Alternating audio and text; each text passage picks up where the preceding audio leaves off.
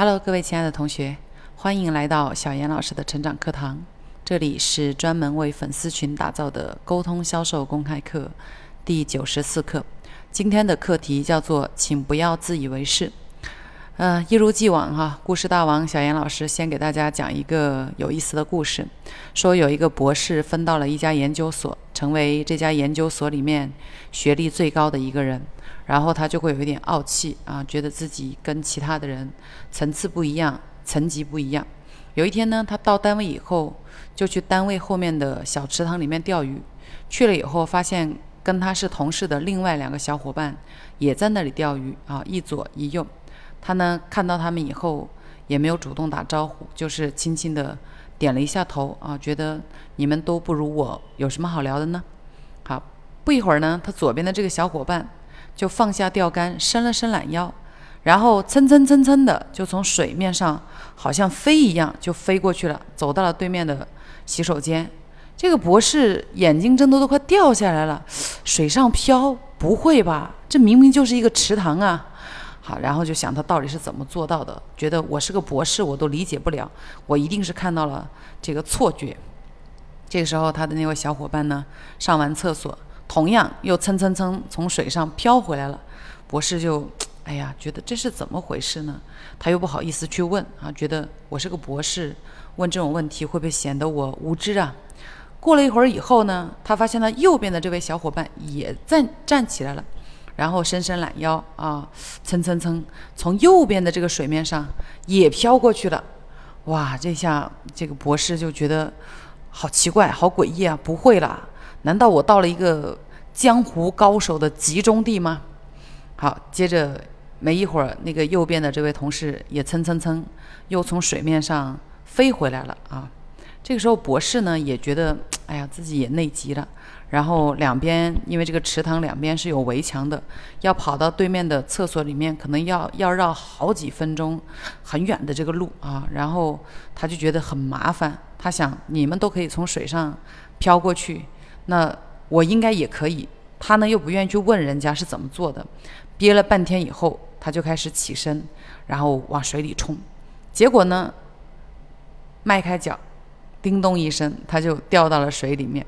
这个时候，两位他的同事赶紧跳下去把他拉了上来，就问他说：“你钓鱼钓得好好的，干嘛要跳水呀？”这个博士特别的尴尬，然后看了他们俩以后就说。你们两个为什么可以从水上走过去呢？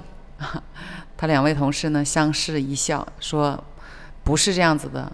其实这个池塘里面呢，我们经常钓鱼，我们知道它两边有两排柱木桩子柱子。这几天下雨了，水涨起来，所以这个木桩子呢就在水下面，你看不见。我们经常来，我们就知道这个位置，所以可以踩踩着它走过去。”你干嘛不问我们一声呢？好，然后这个博士就觉得无比的尴尬，也无地自容。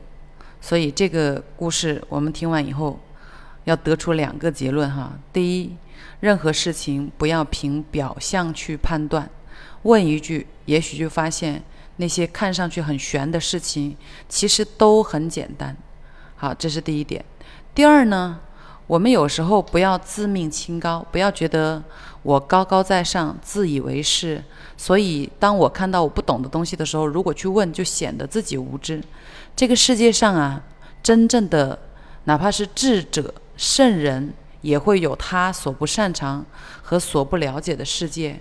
世界太大了，信息太多了，不可能我们懂得一切。所以，当你看到某一个东西或者某一件事情不理解，不熟悉的时候，最好的方法就是去问一问那些有经验的人，问一问那些了解这件事情的人。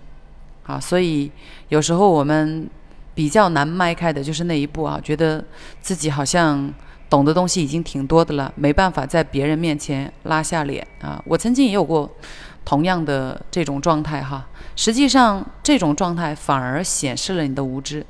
那些真的很厉害的人，反而。都非常的随和，而且都非常的不耻下问啊！我见过非常多这样优秀的人，你感觉他已经学富五车了，可是当他看到你的某一个小点做得比他好的时候，他马上会非常积极的过来说：“哎，哇，你这么厉害，这个我就不会啊！”我曾经就遇到过这样一位老师，他已经是非常知名、非常牛的一位老师，然后他在呃，因为他平时。喜欢读书，然后呢有学识，他的更多的时间用来去填充那方面的内容了。所以呢，他在手机的操控上面，有一次我们在手机上用一个软件做一些事情的时候，哎，他发现我的软件操作比他操作的好，然后呢，我操作完以后那个结果看上去非常好，所以他就赶紧跑过来问我说：“哎，这个软件怎么用啊？怎么操作才能像你一样这么熟练啊？啊，你们年轻人真的太厉害了，要向你们学习。”哎，这就是非常牛的人，他懂得在任何的场合去汲取他人的经验，去向比自己厉害，在哪怕是某一个小领域比自己厉害的人，去向他们学习，最终他就会越来越强大。所以千万不要做这个博士这种人哈，最后掉水坑了，也你还不知道是怎么回事。OK，今天就教大家这些。我们喜马拉雅的小伙伴一如既往可以来添加我的微信五幺二幺七幺五六八。那希望你们都学有所获。我们明天见了。